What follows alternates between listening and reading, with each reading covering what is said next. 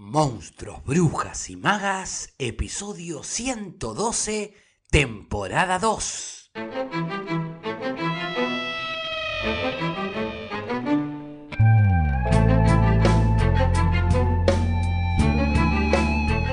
Al tratarse de un episodio, advierto, en donde debatimos y compartimos nuestras impresiones sobre el libro, has de saber que contiene spoilers, por lo cual si aún no lo leíste, quizás este no sea tu episodio y prefieras en cambio escuchar un adelanto o un fragmento en clave de audiolibro que te voy a dejar en las notas del programa. Vamos ahora entonces a nuestra reunión del Club de Lectura por dentro. Sean ustedes bienvenidas y bienvenidos.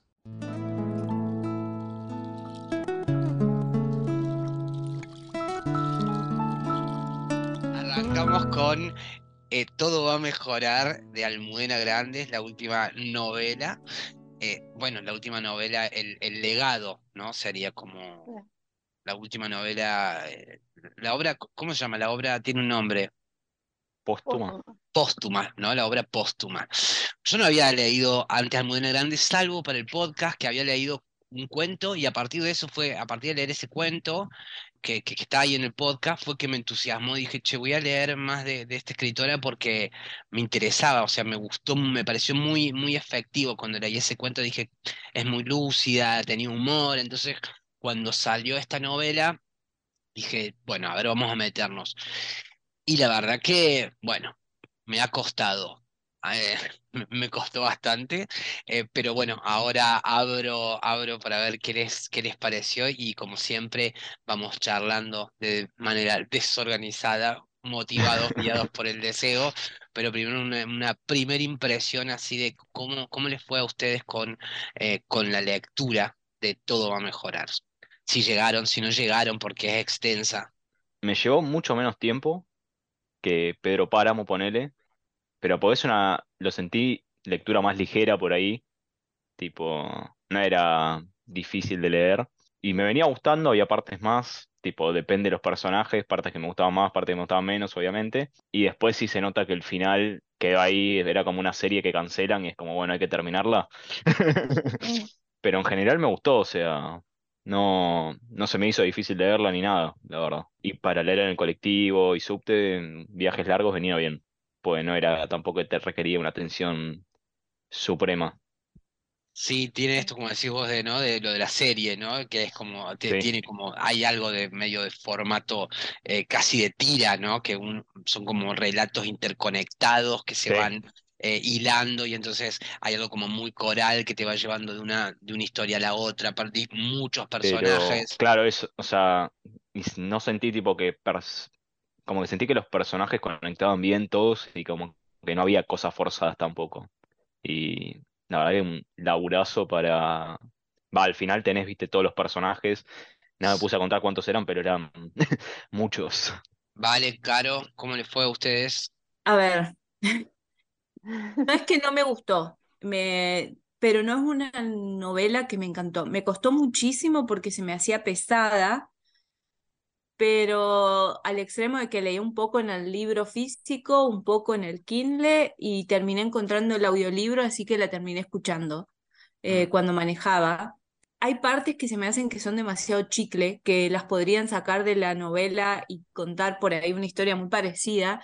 Y me pasó lo mismo con el final. Eh, estaba, la terminé ayer. Eh, de hecho, me fui a dar una vuelta para terminarla, a manejar un rato para terminarla, porque si no en mi casa no escucho el audiolibro. Me encanta Y ese cuando, y cuando terminando, así termina esto. O sea, Claro.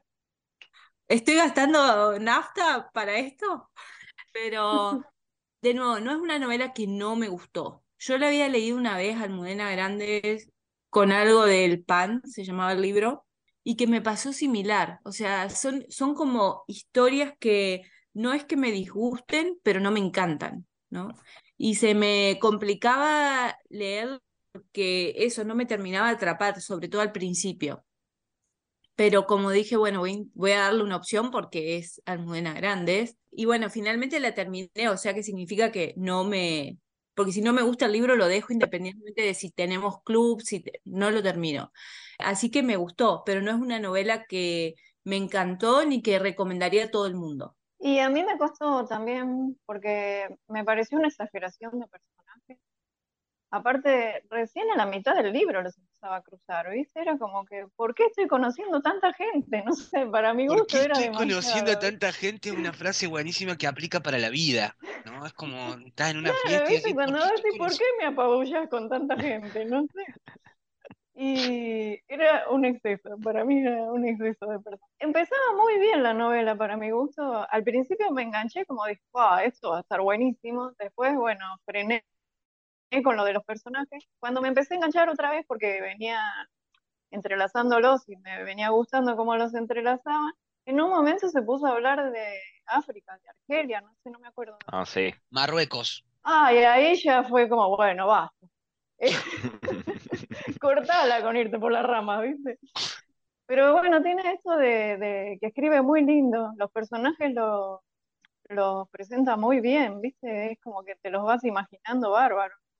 Sí. Como que por ahí quizás otra novela de ella estaba mejor que... Después, no sé, también porque habla de la pandemia, como, Claro, es como algo cercano, y la política, ¿viste? Como te manipulan siempre, y, ¿viste? Acá también. Es Claro. como que esas cosas por ahí quizás no son temas de interés personal mío. a, a- a mí la sensación que me dio, o sea, también eh, se- sentí que era como comenzaba una gran novela, era como que, bueno, y aparte el, el, el- el tamaño, ¿no? Que, que eso también es algo que, que a mí me interpela, es como los tamaños de los libros. No sé, a mí la sensación que me dio es como, ah, bueno, voy a enfrentarme a una gran trama. Y encima a- aparece como un personaje principal que es seductor desde el comienzo. Pero después se va desdibujando como, como, Sí, como eh, eh, empieza a volverse colectivo y no sé si es buscado, o sea, realmente siento como dice un poco Nacho que, eh, que le faltó tiempo, ¿no? Que cuando uno también ve que, que es una autora que Es tiene que, otros ¿qué fue? ¿En un libros, año? claro, creo que sí, que el tiempo En que un año o menos de un año que lo escribió, entonces es muy difícil también. claro, y el tiempo que también le llevó la enfermedad, porque, o sea, la, Por la, eso. la, como que la agarró. mm, Y eso a mí fue una de las cosas que, que, que más me conmovió, sobre todo al final de- del libro Cuando leí la nota del, eh, Sí, por eso en uno de los newsletters hablaba de esto del paratexto, que, que- que tiene que ver con toda la data que uno va recibiendo eh, más allá del libro. Y a mí sí. Como que me emocionó mucho esa acción de que el, el marido, la, la pareja, acabe el libro, ¿no? Que alguien acabe, me, me emocionó el, el hecho de que alguien acabe tu obra, ¿no? De que, o que alguien continúe tu obra. sí. No, digo, por ahí ni siquiera hubo una edición tipo de sacar muchas cosas por una Claro. cuestión esto de que decías antes de que es póstuma, es como, bueno, escribió esto, dejémoslo así. Bueno, y a veces también se hacen grandes barbaridades, ¿no? Con eso mm, Sí, recuerdo muchas veces libros que los mismos escritores decían, yo nunca publicaría esto, y cuando fallecen lo publican, y es, eh, sí, eh, o sea, la industria editorial se caga en la voluntad en pos de, eh, del lucro, digamos. Es como, bueno, chau, el escritor no quería, yo jamás publicaría est- estos diarios íntimos que tuve con mi amada de los 20. Bueno, cagate, loco. Ahora los vamos a publicar, vamos a hacer guita con esos diarios íntimos, con esas cartas que te mantuviste. Entonces, pero acá yo creo que realmente es distinto porque en ella había una voluntad de como de, agarrarse de, de la literatura, del arte, y a mí mismo me ha pasado muchas veces de- en mi vida de agarrarme a un proyecto, de agarrarme a, a algo que me apasiona para que me salve, un- a una idea, a un club de lectura, a, a una actividad, a algo que uno de, golpe decís, esto me entusiasma y está salvando mis días. Y entonces eso me pareció como muy conmovedor, que alguien pueda continuar tu obra porque vos encontraste propósito en esa obra.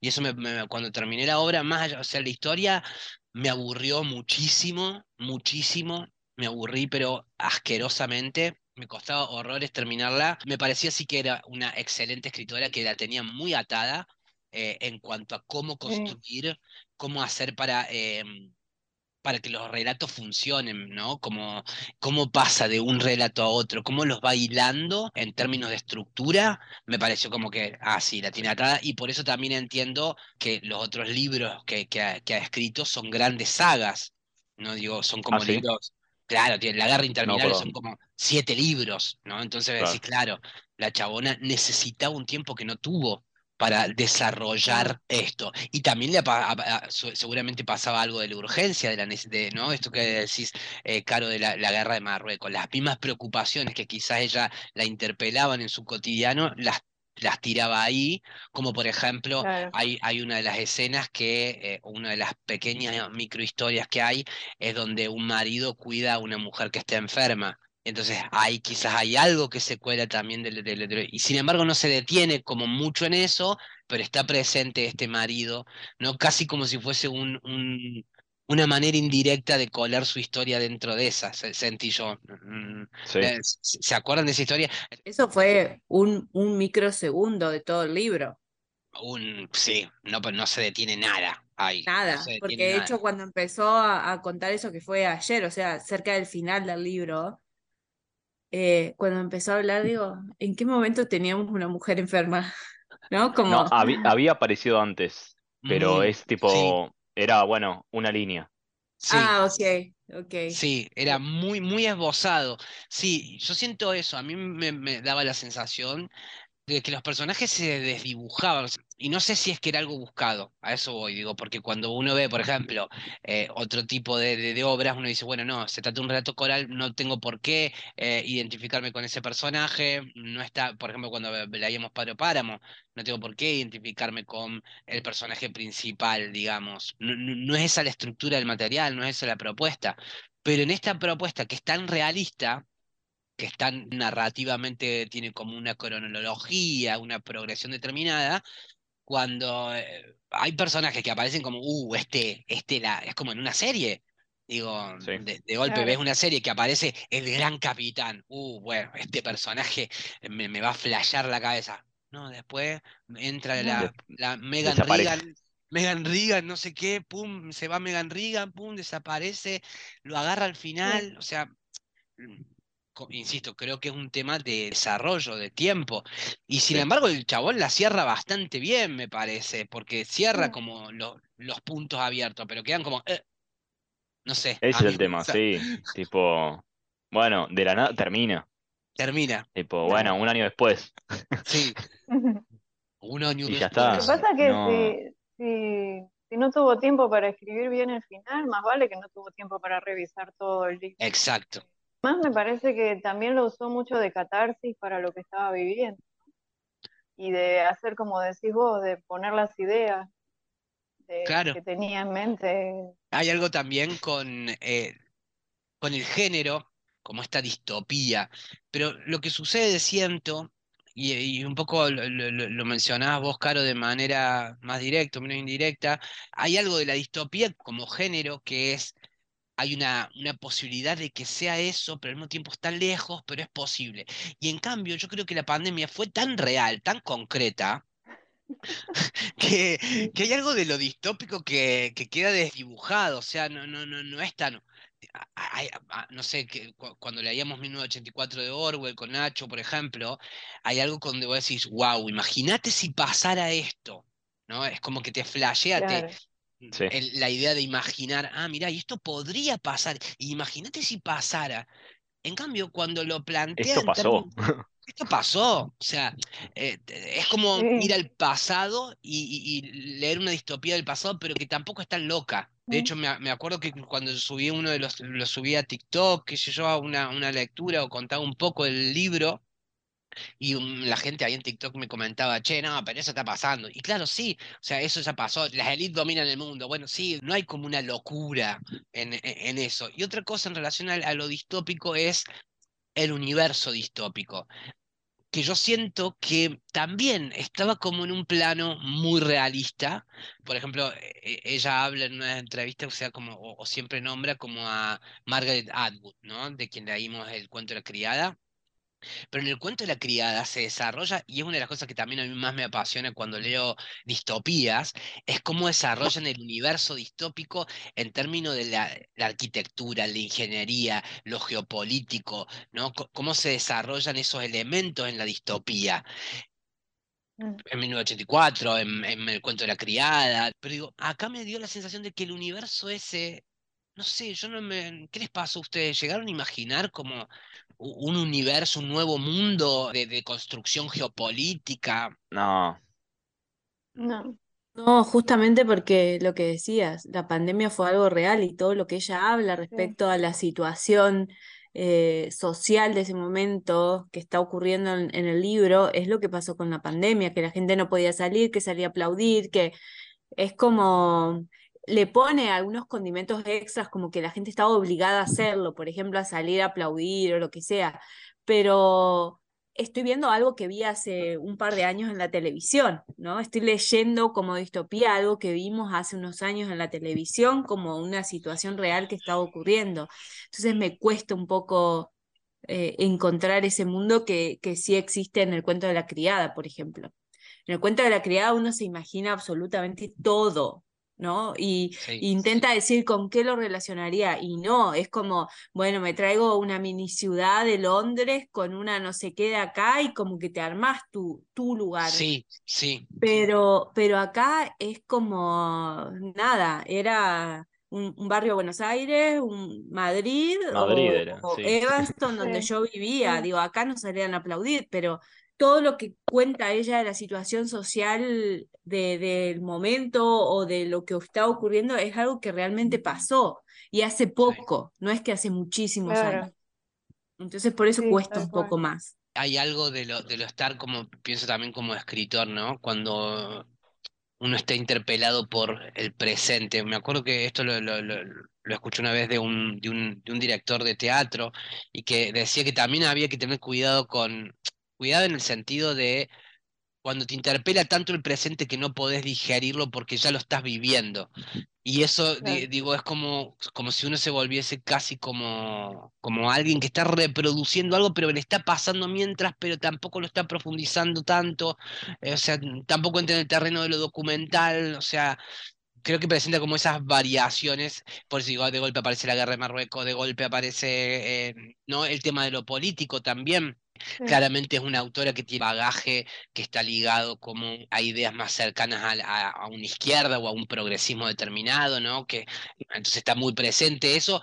eh, eh, Lo político está, está presente en la obra, o sea, tiene como una bajada muy clara, digo, una bajada que es como, ta- también eso es, es- para pensar, o a mí me hace pensar es hasta qué punto el que está escribiendo o uno como lector también se siente interpelado por una escritura que te deja a vos llenar para que vos reflexiones y cuando te dice, pen- cuando hay una bajada de línea muy clara en términos de pensamiento, cuando que- queda casi como panfletario, que no estaría mal, digo, mm, está No, buenísimo, pero digo, sí. soy de izquierda, pum, pla, me encanta, voy a escribir un libro que sea bien de izquierda, aguante Marx, aguante, no sé, digo, pero Sí. bien, bien panfletario. Pero el tema es, eh, a- o a mí lo que me, me- me hace ruido es cuando, cuando queda como, no sé, diseminado por todos lados eh, y es muy evidente.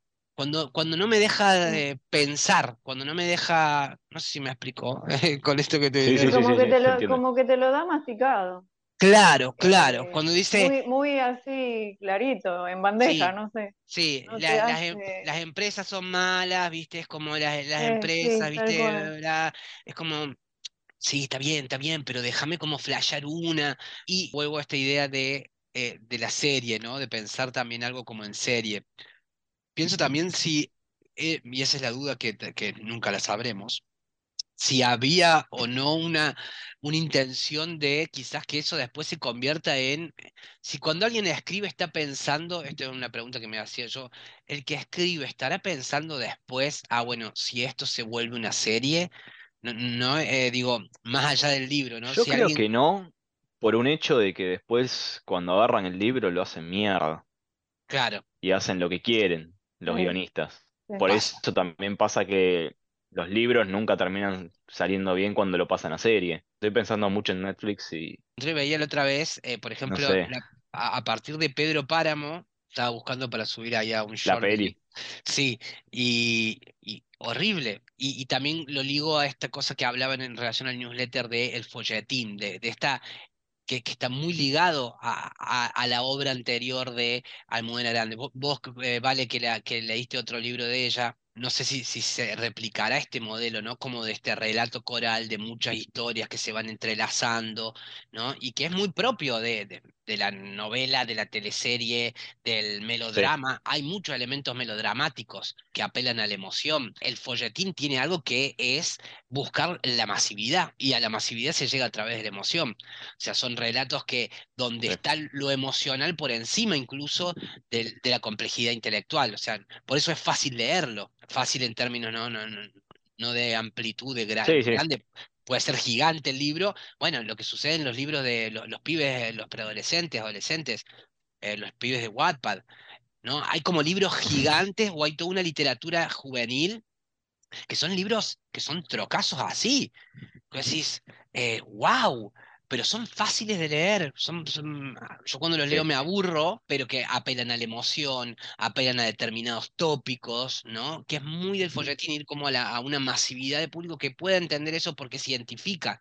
También ahí hay otra, otra cosa que yo creo que también ella tenía presente, y es que, bueno, quizás hab- hab- había algo de ese presente que buscaba que el público se identificase con eso. Ahora quizás nos cuesta más a nosotros identificarnos, es, es- es loco eso, por eso decía esto de escribir para el presente o escribir para el futuro o escribir para, para uno, para quien escribe uno. Sí, Nacho, ibas a decir algo. Sí. No, no, eso, o sea, no sé si que salió en 2021 o por ahí, no me acuerdo. Sí, sí, creo que... Creo que salió el 2022, ¿eh? Temprano Ya en el 22, 2022, bueno. sí. Ah, Entonces ya no sé qué tan presente es, pero sé ponerle que en España sí estuvieron bastante más tiempo que en Argentina con el tema COVID. Entonces por ahí todavía ya tenía impacto. Pero No o sea, la, la cuarentena real que tuvo España no, no fue igual que la Argentina. La Argentina fue una de Sí, las más sí, sí. largas del mundo. Em, Pero pero a mí me parece un poco que la forma en la que escribe es la forma en la que escribe la, Claro. la escritora y que no tuvo tiempo para desarrollar todo lo que ella hubiese querido. Claro. Porque que sea un libro lar- largo no significa que haya sido este, porque todos sus libros son de más de 400 páginas, todos, incluso los que son series de 5 o 7 libros, las sagas largas que ella tiene, son todos libros largos, por eso yo no he leído mucho más de ella, porque me parecen eternos los libros, y encima una saga de 7 libros y cada libro tiene 500 páginas, es como too much. Em, pero me parece que es la forma de escribir de ella y que Sí. acá quizá hubiese sido un libro que podía tener una segunda parte para terminarlo mejor, ¿no? claro. Y no hubo tiempo de eso. Me parece que pasa más, más por ahí. No sé, estoy tratando de buscar la vuelta, porque no, no es un libro que no me, que no me gustó, que yo hubiese dicho es lo peor que leí, porque no. Eh, es Ah. un libro que, nada, que me acompañó en las, en las manejadas, que, que incluso lo corté cuando estuve de viaje y lo retomé y le pude seguir el hilo sin problema, pero no sé, no es lo mejor que he leído. No es lo mejor. Le doy un tres valeritas. Un tres valeritas, sí, tal cual, eso es lo que leí en Goodreads. Es lo que leí en Goodreads. ¿Ah, sí? Sí, sí, esos libros que, porque digo, dos ya es que no me gustó y uno es que ni siquiera lo terminé al libro. Claro, claro. claro. Entonces, tipo, un libro que terminé, que me, me entretuvo en algunos, en algunos ratos, que no se hizo, se hizo difícil el enganche al principio, Sí. pero no es lo mejor que he leído. O sea, no es que sí, sí. ¿Qué están leyendo ahora? Para saber, están leyendo, bueno, ahora vamos a arrancar con los galgos, los galgos que esa me entusiasma mucho, la verdad. Lo empecé ya y me está costando mucho entrarle. ¿En serio? No, sí. Ah, no, yo- Ay, yo, sí, yo va- lo claro. empecé también y ay, yo estoy chocha, me encanta. A mí me Sí. entusiasma Eh, porque hay algo en, en el estilo de la escritura. Tiene que ser muy buena la historia para que yo me cuelgue nada más co- con, la historia. 1984, eh, no sé, como algunos libros que me interesan y me meto en la historia porque está muy bien contada la historia. Pero si es la historia nada más, a mí me pasa que me cuestan más.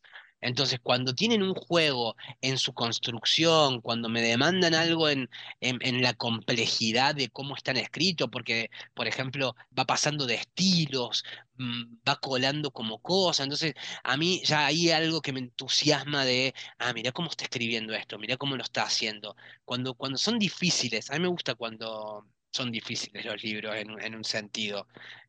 Sí, no sé vale. si difíciles, pero que No tengan difícil, alguna otra Sí, cosa, ¿no? Que, sí, que te ha- que te lleve a investigar, a pensar, sí. a relacionar, a conocer. Em, hay un libro que terminé, que subí la reseña, que me encantó, es 80 páginas, creo, pero viste cuando decís, no puede estar tan mal de la cabeza que lo escribió, Casi Perra, Ah, de Leila. Zuccari, es lo último que sacó ella, está muy bueno. Estaba llegando al final y digo, che, estoy entendiendo bien este libro, ya cuando empiezo a replantear esas cosas es como... Y además era un libro que no lo podía dejar, ¿no? Estaba haciendo la cola para el check-in y estaba leyendo, estaba no Qué sé qué y estaba leyendo. Muy bueno, muy Qué bueno. lindo cuando pasa Y ahora eso. estoy leyendo este, hasta Ah, arriba. mira. Hasta arriba se llama. Lo compré ahora la última vez que fui a Argentina. Onda, iba comprando, compré 20 libros, me traje, de, de un fin de semana en Córdoba me traje 20 libros. Pero era como todo, mi hermano iba pasando y como, ah, este me gustó, le- mi hermano no lee casi. Como, me gustó el diseño de portada, fíjate, me parece que este lo tendrías que leer y como, sí, dámelo, ¿no? Como, compré, compré, compré. Venga. Y este habla de, dice que es un libro de humor y de alpinismo. Por, lo empecé anoche y lo que me pareció súper interesante leyendo ahora es que es un libro que lo escribió un ingeniero que nunca hizo alpinismo y nunca hizo montañismo y nunca hizo nada. Flasheó. Y el tipo nació en la, en la primera edición se publicó en 1956 Ah, y no fue como de los más exitosos. Y el tipo que escribe el, el prólogo inicial cuenta que lo encontró en, en un montón de, mm, de, en un alto de libros que vendía un tipo, viste, los típicos esos que le llegan dos mil libros para hacer reseñas.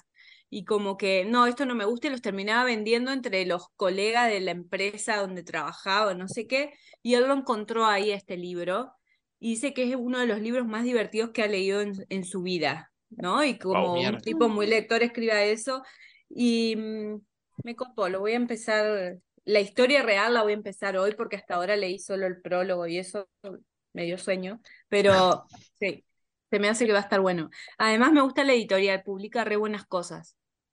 La- hasta arriba, ahí me lo noté. Nacho Caro, Hasta ¿están arriba, leyendo sí. algo? Eh, yo Sí. empecé con los galgos y leí que vale, vos recomendaste a Delfín de Vegan, eh, Ay, sin hambre. sí, Ay, me encantó, me Esa la quiero leer también. La re quiero leer Sí, está para quizás en algún libro para el club. Sí, sí, sí, sí, Para, la verdad que está muy buena. sí, para discutir y para, y para analizar Sí, profundo. Tiene unos, es bien duro, pero está muy bueno. Sí, me encantó ese libro. sí, ¿Cuál de Delfín de Vigan? Eh, eh, vale. Sí, leí, Eh, Día sin hambre. yo leí ese, pero ahora también hay uno, bueno, tiene varios libros igual. Es que hay Sí, uno de la- las gratitudes, creo que se llama, bueno, que la ese es una que parece muy... hermosura. Esa Ah, es una hermosura. Sí, lo leí, creo que sí, subí reseña también. Es, es cortito, es una hermosura, tierno el libro. eh, es como precioso, pero nada que ver, nada que ver. Ah, Y escuché, porque no lo compré, pero lo encontré en, en ese, ese so- coso de audiolibro que tengo, lo encontré eh, Los Reyes de la Casa, creo que se llama una cosa así, que es el último de ella. sí. Ah, ¿también te gustó? Súper recomendado, súper recomendado. Habla de, de las redes sociales, de cómo los padres usan a los niños en las redes sociales, de la explotación infantil eh, y Está cómo bueno. eso afecta, ¿no? en la psicología y la emocionalidad de los niños que durante niños fueron eh, explotados, Claro. digamos. Se llama Los Reyes de la Casa. Muy bueno. mirá, Mira. bueno, hermoso, hermoso. Ok. Qué bueno. Eso me Eh, encanta de esa escritora, que escribe mucho y todo Muy, distinto. y muy bueno, distinto. porque eh, Los temas, que son varios que están, Sí, que están mucho buenos. mejor, sí. Eh, eh, Sí, Nacho, ¿vos Sí, estás con en algo? Eh, además de las cosas de la facu, claro, y no, y vos decís tenés literaturas medias random de tipos eh, cómics, sí, ¿no? estoy, sigo en eso, mangas. Justo yo me Eso. compré uno que es Mm. tipo un whodunit, tipo de asesinatos. Ay, me encanta. Que ahora lo voy a sacar de la bolsa para poder reflejar todo. La Voy a empezar este que de... son nueve Oh. tomos. De Y vamos a ver ¿qué- onda, no sé. La mansión Voy a de ver si lo sigo. Los llama. asesinatos de la mansión de Cagonal. Me encanta el título, la mansión de Cagonal. Es con- van a una isla, tipo, y matan a alguien, y tipo misterio, tipo Scooby-Doo. Sí. Después estoy leyendo otro que, que está bueno, tipo, me divierte, tipo, desconecto. Claro. Y es tipo así, pero también con, es en, pasa en Tokio, drama familiar, con empresas políticas, a la hija la, la quieren casar con, con otro heredero y nada, tipo todo así. Hay algo, hay algo de eso en Eh, Japón, ¿no? El tema de la dinastía, el tema de, de- del poder. Claro, Ay, qué suerte que están Y- leyendo cosas lindas. Yo agarré, eh, estoy leyendo no, sí, ahora estoy esperando también que me lleguen otras Sí. cosas, pero nada, yo- a ver, quiero ver qué tipo estoy leyendo yo. de Harari, no sé si leyeron. No, No. Si no te Ah. acordás que estás leyendo, porque es una cagada. Sí, no, no. Yo, yo no saben la cagada que estoy leyendo. Esperen. Yo Claro. agarré, agarré un libro de una plaza, eh, porque estoy- como quiero leer, como estoy leyendo en portugués. Ay, yo me compré uno. Ah, ¿De qué? ¿En portugués? Ah, mirá. Yo leo en portugués Braga. poquito, pero leo, pará. Muy bien. Rubén Braga, ¿y qué onda? Después contame as, As coisas da pira. ¡Esa! Vamos a pleno. Em, Libro das Horas, de Nélida Piñón, eh, que es, es amiga o fue amiga de Clarice Lispector, que eh, va- vamos a leer. Pero un pelmazo, creo que la mina es buena, pero nada, un pelmazo que lo leo y digo, ay, todo sea porque quiero aprender portugués. Porque es como una señora grande que, que cuenta sus, sus anécdotas, que no son muchas, por lo menos las que cuenta, dice, yo tengo una vida épica. Bueno, pero señora, cuéntela la vida épica, porque hasta ahora lo único que sale eh, sale a pasear con el perro y habla del perro y nada, un bodriazo, bodriazo mal. Así que este mes no fue un buen mes de lectura para mí porque todo va a mejorar, no me gustó y Libro de las Horas también no me gustó. Así que, espero remontar el mes que, eh, este mes, este mes ya abril, espero remontarlo abril, abril. con los galgos y voy a buscar alguna cosa mejor en portugués. Bueno, capaz que empiezo con Clarice. Y Em, pero lee Clarice Lispector en portugués. Sí, sí, sí, sí, voy a agarrar a Claro. Clarice, voy a empezar ya con eh, La Hora de la Estrella, eh, que lo tenemos ahí, Mm. porque sí, no, pelmazo, pelmazo. Este, Yo empecé a leer, ma- mar- leer ma- en muy, muy mal marzo de lectura. empecé a leer en, por- en portugués hace, hace un tiempo ya, pero no lo terminé. Lo compré en Amazon, no me salió tan caro. Pero es porque lo escribió una chica que trabaja conmigo en la empresa. Mira, eh, que Ah. escribe libros, pero claro, escribe libros de fantasía más adolescente y a mí la fantasía de por sí no me gusta. Claro. claro, a mí pasa lo mismo. sí. Pero leo libros en otros idiomas para, para mejorar el idioma. De hecho, con inglés mejoré un montón leyendo libros en inglés, además de porque eran más baratos.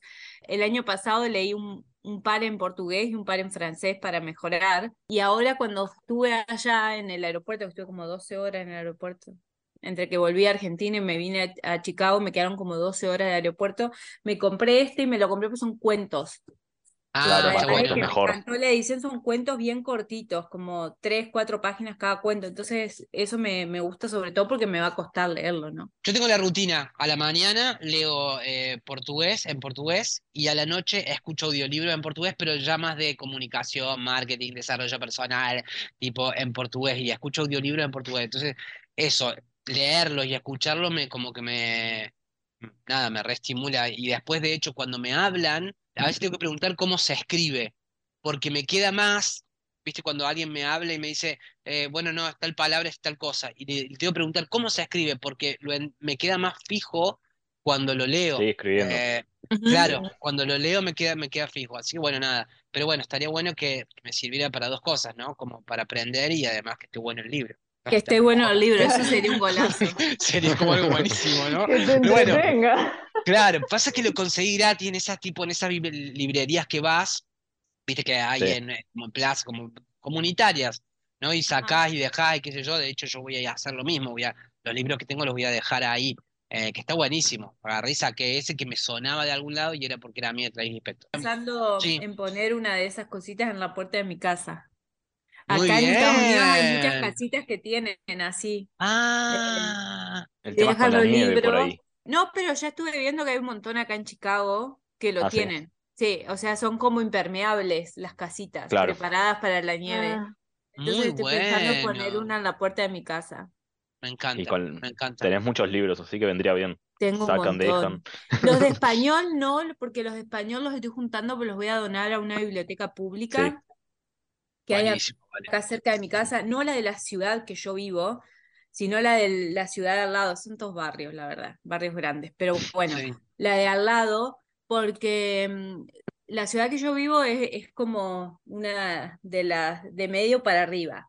La de al lado es un poco más baja y hay una gran población latina, porque Claro. tiene Ah. mucha zona de restaurantes y, y Claro, demás. Entonces hay muchos eh, latinos y muchos de ellos no saben, no saben inglés o no hablan bien inglés, entonces no leen en inglés. claro. Y ahí hay un montón de, de hecho, me uní a la biblioteca esa como para formar parte de grupos que hagan actividades y demás, Qué bien, vale. Qué bueno. Eh, y bueno, ahí voy a donar libros en español. No todos, obvio, pero, mm, pero sí voy a, voy a donar mucha cantidad de libros en español ahí. Me parece mucho más útil que tenerlos acá acumulados. Sí, yo, yo soy- bueno, yo soy de Eh, esa, de esa data también, de que circule, de que circule. Pero bueno, también entiendo que hay gente que la flashea con el libro objeto, em, pero bueno, yo hace mucho ya no tengo como ese, ese, ese flash, viste, de acumular el libro. Con nada en realidad, no me gusta tener como mucho de nada. eh, No me de gusta venderlos. No me gusta venderlos. Es que, Hay es libros que que si los tener. generalmente es muy malo el negocio. Es muy malo el negocio, Sí, entonces me parece sí. que, que le da más valor eso, ¿no? Como una casita con libros, Claro. como... eh, porque digo, yo he ido a lugares donde se compran libros usados acá y el precio es un tercio de lo que sale en la librería, lo cual significa que al que lo vendió le deben haber dado dos dólares, ¿entendés? O sea, Sí, sí. como... Bueno, es igual que en. Argentina. Igual que en Argentina, cuando vas a Plaza Italia a vender libros, No. es dos mangos. No es negocio. Sí, No no, no es negocio. tal Salís cual, con un dolor cual. en el corazón que mejor lo hubiera regalado. Em, yo a veces lo he hecho. Cuando me ha faltado guita, he salido a vender libros, tiki, tiki, sí. tiki. Em, pero, pero no, ha- hace mucho que estoy como desprender, desprender de todo, de muebles, cosas, libro, todo, todo. Ay, no, yo Eh, no puedo, ah, sigo, sigo en, en plan acumuladora todavía. Eh, pero bueno. Le- les hago una pregunta. ¿Alguien leyó Annie Ernaux, la premio Nobel del año pasado? Ernaux, no, eh, me- me- tengo ganas de leerla, pero no, todavía no la leí también. Y también la, la- la he, esta- la he estado viendo seguido, como, como, como que está bueno. Vamos a ver después. Eh, después contás, capaz que llegás vos antes. Leí uno, por eso, Ah, ¿y qué onda? Leí uno. Probablemente no haya sido el mejor de ella, quiero creer. No es malo, pero no es un premio Nobel. Ah, ok. No es malo, pero no es un libro de premio Nobel.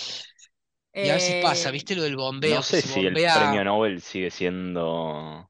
Eh, Eh, me que parece que, tiene más un tema de género ahí que por eso se lo han dado, Ah, porque el que yo leí es el acontecimiento, que habla de su experiencia del aborto en Francia en 1960, creo. O sea, ya bien, hay cosas que siguen pasando. Lo es, interesante ¿hasta qué es, punto un- no es un tema político también lo que, a- lo que Exacto. estimula la, la entrega del premio? ¿Hasta qué punto no está exacto, implicado lo político y no lo Eh, yo- estético? No lo...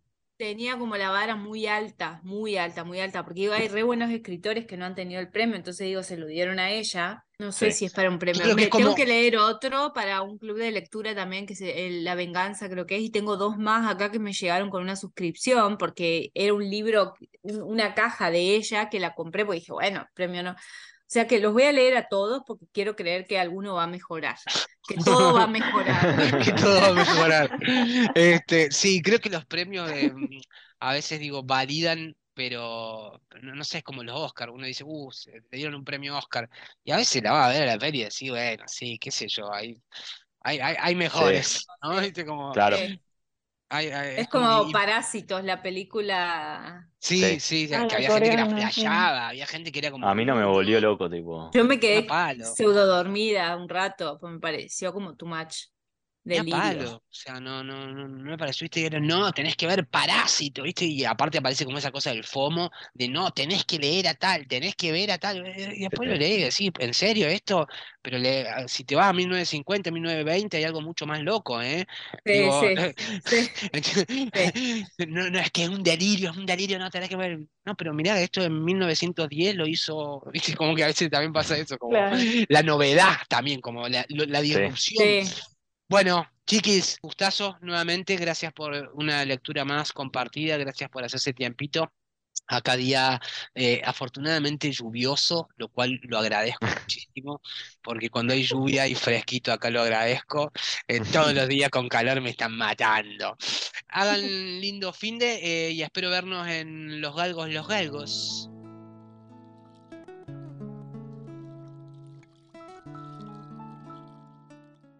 Bueno, ahí se fue nuestra última reunión del Club de Lectura por dentro, en el cual compartimos algunas impresiones sobre la que fue nuestra lectura de marzo. Todo va a mejorar de Almudena Grandes. Ahora ya estamos leyendo Los Galgos, Los Galgos de Sar Gallardo, novela sobre la cual nos vamos a reunir a conversar la primera semana de mayo. Así que, si escuchas este episodio antes de esa fecha, aún estás a tiempo de sumarte. Y si no sabes de qué va los galgos, los galgos, te dejo también en las notas del programa link a un fragmento en clave de audiolibro para que comiences a disfrutar de esta gran novela. Si no puedes sumarte a la lectura de Los Galgos, Los Galgos, pero sí quizás a próximas lecturas, te cuento que en mayo leeremos la Hora de la Estrella de Clarice Lispector. En junio compartiremos Cosas Pequeñas como esas de Claire Keegan. Julio será el turno de la Aleph de Borges.